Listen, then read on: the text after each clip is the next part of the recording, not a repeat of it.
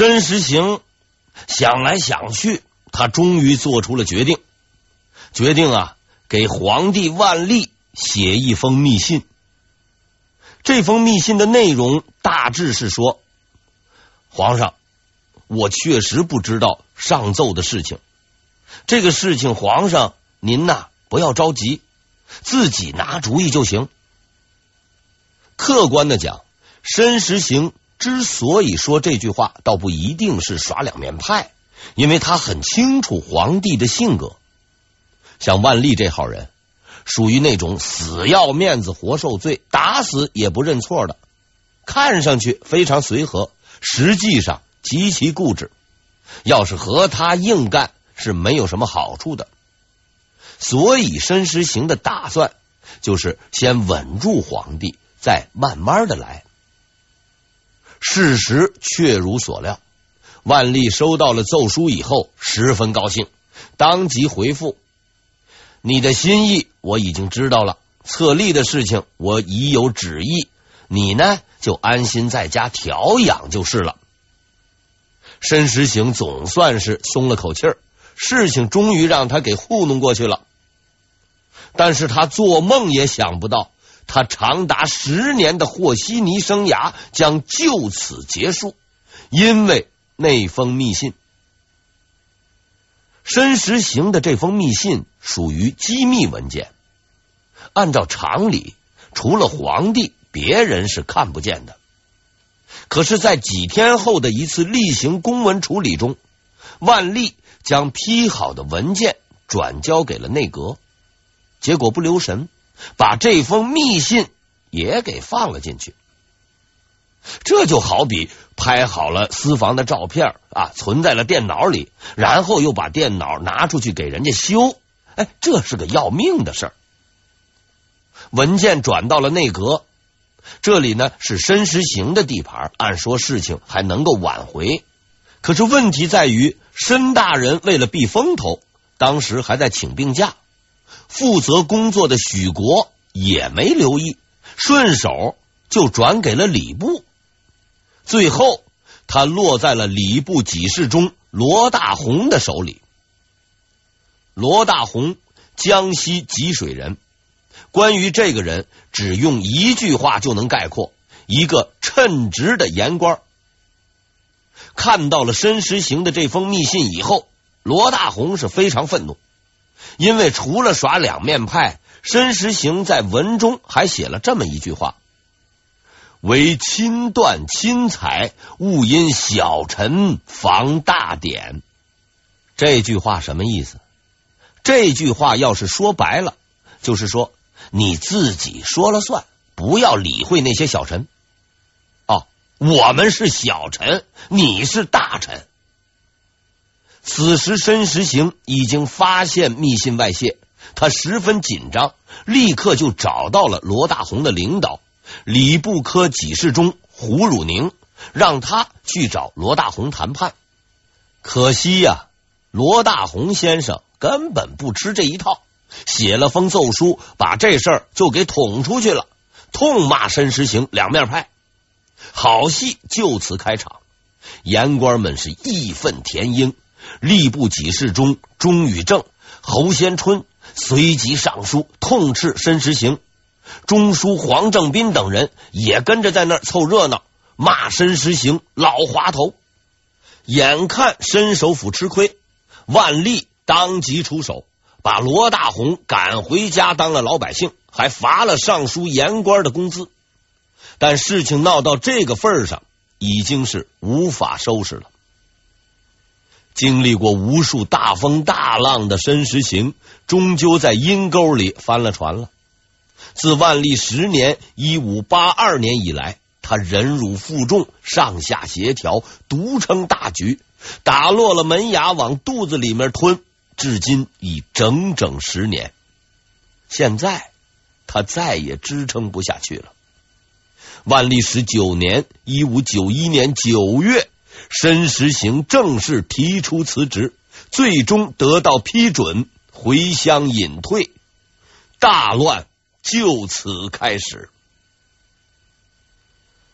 申时行在的时候，大家都说朝廷很乱，但是等申时行走了，大家才知道什么叫乱。首辅走了，王希爵不在，按照顺序应该是许国当首辅，可是这位兄弟相当机灵，一看这形势不对，写了封辞职信就跑了，只剩王家平了。万历不喜欢王家平。王家平也知道皇帝不喜欢他，所以几乎在申时行走人的同时，他就提出了辞职。可是万历没有批，还要把王家平提为首辅。原因很简单，这么个烂摊子，现在内阁就这么一个人，好歹也就是他了。内阁总算有个人了，但一个还不够。得再找几个搭个班子才好唱戏。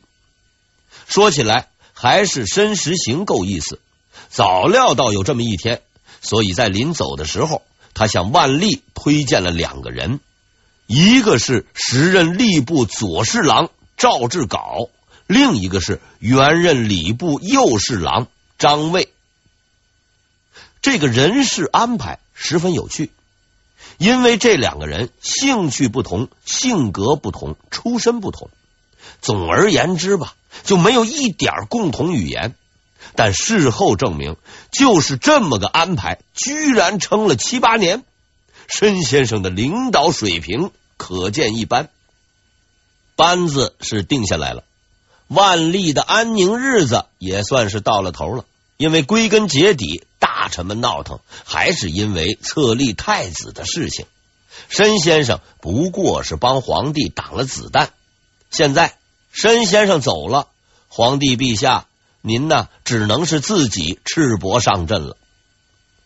万历二十年（一五九二年）正月，真正的总攻开始了。礼部给事中李宪可首先发难。上书要求皇帝早日批准长子出阁读书，而且这位兄台十分机灵，半字不提册立二字，全篇都在催这一件事儿，半点把柄都不给皇帝留，搞得皇帝陛下十分狼狈，一气之下，嘿，借口都不找了。册立已有旨意，这厮偏又来烦我，好生可恶。降级调外任用。其实说起来，李宪可不是什么大人物，这个处罚也不算太重。可是万历没想到，就这么个小人物，这么点小事，他竟然没能办得了。因为他的圣旨刚下发，就被王家平给退了回来。王家平作为朝廷首辅。如果认为皇帝的旨意有问题，可以退回去，拒不执行。这种权利叫做封还，封还就封还吧，不办就不办吧。更可气的是，王首辅还振振有词：“这事儿我没错，是皇帝陛下错了，因为李宪可没说册立的事儿，他只是说应该出阁读书。”您应该采纳他的意见，即使不能采纳，也不应该罚他。所以这个事儿我不会办。哎呦，真是要造反了！刚刚提了首辅，这白眼狼就下狠手。万历恨不得拿头撞墙，气急败坏之下，他放了王家平的假，让王家平回家休养去了。万历的幸福生活。哎，这个幸福是带着引号的。万历的幸福生活从此拉开了序幕。几天以后，礼部给事中钟宇正上书支持李宪可，经典语言如下：李宪可的奏书我是赞成的，请你把我一同降职吧。万历满足了他的要求。又几天后，礼部给事中。舒鸿旭上书发言如下：言官是可以处罚的，出阁读书是不能不办的。发配南京。再几天以后，户部给事中孟养浩上书支持李宪可、钟宇正等人。相对而言，他的奏书更有水平。虽然这官很小，七品，志气却大，总结了皇帝大人的种种错误，共计五条，还说了一句相当经典的话：“皇帝陛下，您做事长子失学，有辱宗社祖先。”哎呦，这回可是把万历给气疯了。他当即下令把善于总结的孟养浩同志革职处理，并拉到午门打了一百仗。暴风雨，嘿，就是这么诞生的。别人也就罢了，可惜孟先生偏偏是言官，干的是本职工作，平白被打，实在有点冤。于是大家伙都愤怒了。请注意。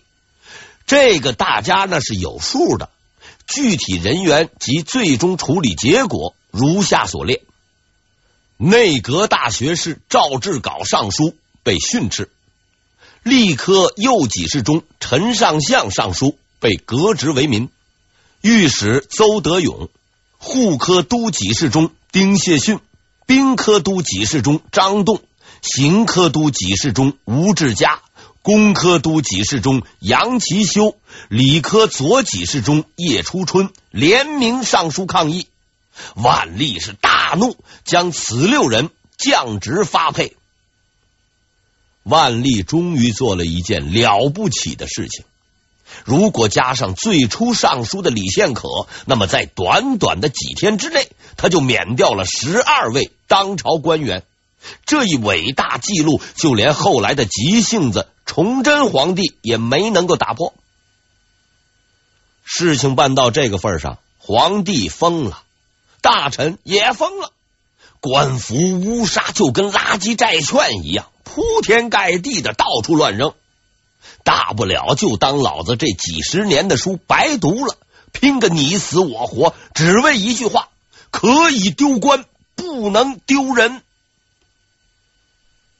在这一光辉思想的指导下，礼部员外郎董嗣成、御史贾明儒、御史陈雨墨再次上书支持李宪可，万历是即刻反击，董嗣成免职，贾明儒发配，陈雨墨发工资。事情闹到这里，到底卷进来多少人，我也有点乱。但如果以为就此打住了，那实在是低估了明代官员的战斗力。几天以后，礼部尚书李长春也上书了，对这位高级官员万历也没客气，狠狠的骂了他一顿。谁知没多久，吏部尚书蔡国珍、侍郎杨石桥又上书抗议。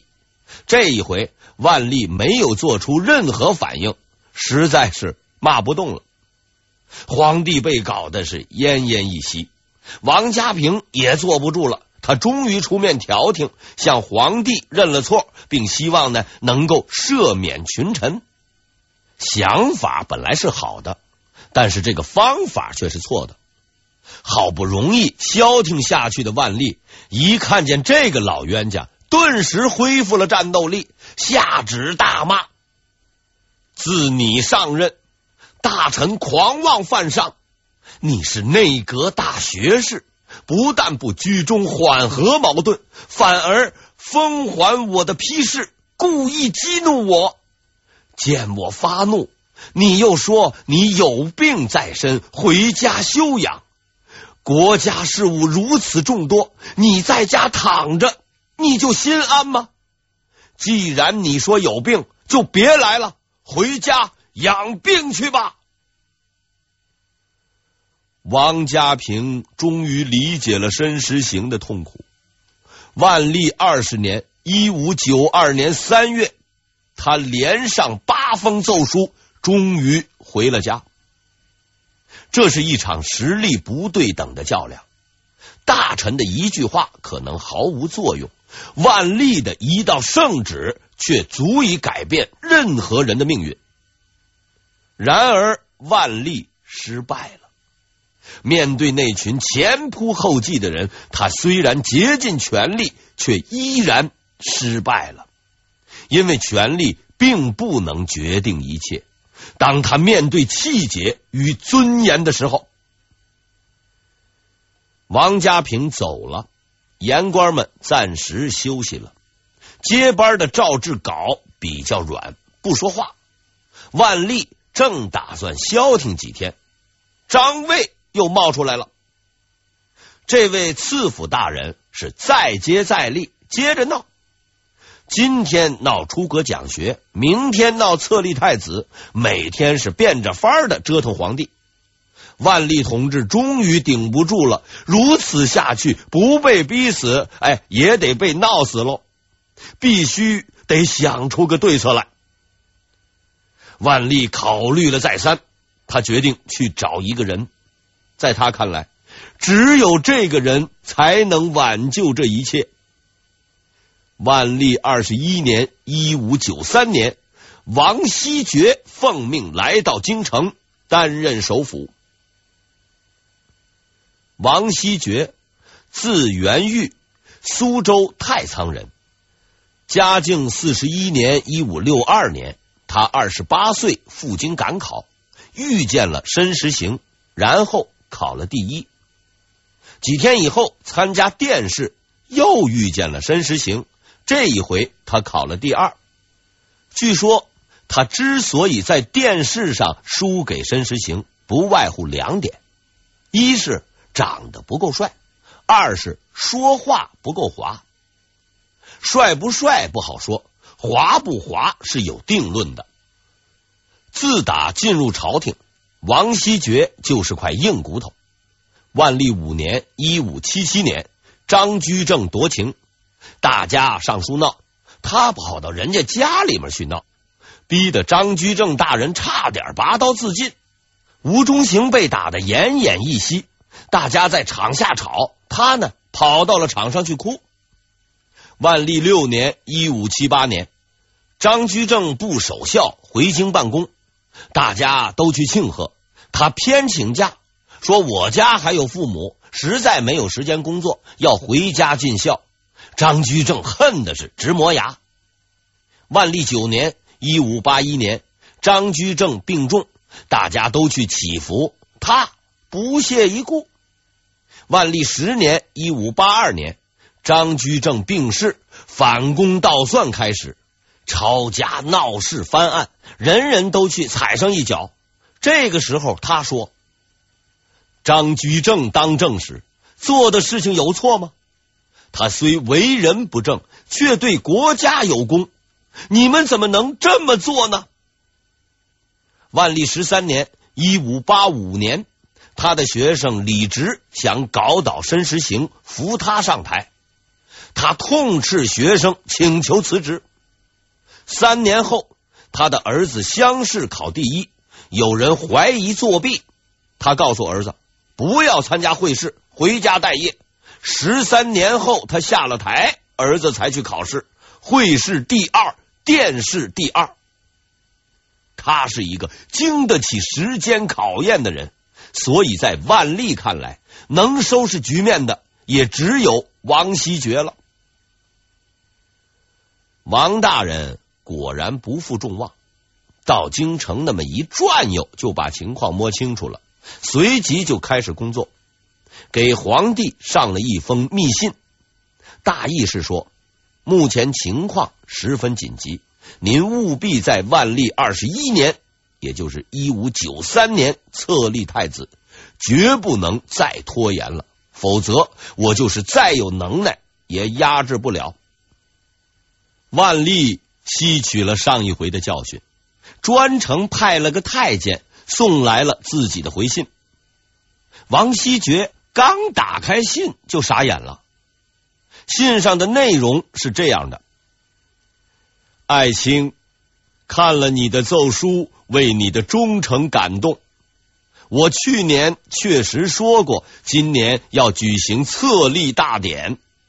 但是，注意此处，但是我昨天晚上读了祖训，这个祖训就相当于皇帝的家规。”突然发现里面有一句训示：“立嫡不立长。”我琢磨了一下，皇后现在年纪还不大，万一将来生了儿子怎么办呢？是封太子还是封王？如果封王，那就违背了祖训；如果封太子，那就有两个太子了。我想来想去，想了个办法，要不把我的三个儿子一起封王，等过了几年，皇后没生儿子，到时候再册立长子也不迟。这事儿我琢磨好了，既不违背祖制，也能把事儿办好，很好。你呀，就这么办吧。阶级斗争又有新动向了。很明显，万历同志是很动了一番脑筋，觉得自己不够分量，把老祖宗都给搬出来了，还玩了个复杂的逻辑游戏，有相当的技术含量。现解析如下：就是说，按老规矩要立嫡子，就是皇后的儿子。可是皇后又没生儿子，但皇后今天没有儿子，不代表将来没有啊。如果我要是立了长子，嫡子生出来，不就违反政策了吗？但是皇后什么时候生儿子，我也不知道。与其就这么拖着，还不如把现在的三个儿子一起封了了事。到时候再不生儿子，就立太子，先封再立，总算对上对下，就都有了交代了。王希爵初一琢磨，就觉得这事儿有点悬，但是听起来似乎又只能这么办。思前想后，他也和了把稀泥，拿出了两套方案。方案一，让皇长子。拜皇后为母亲，这样既是嫡子又是长子，问题就解决了。方案二，按照皇帝的意思，三个儿子一起封王，到时候再说。辅助第二套方案，只有在万不得已的时候才能使用。上当喽，上当喽，是彻底上当喽。清醒了一辈子的王大人似乎终于糊涂了，他好像并不知道自己已经跳入了一个陷阱。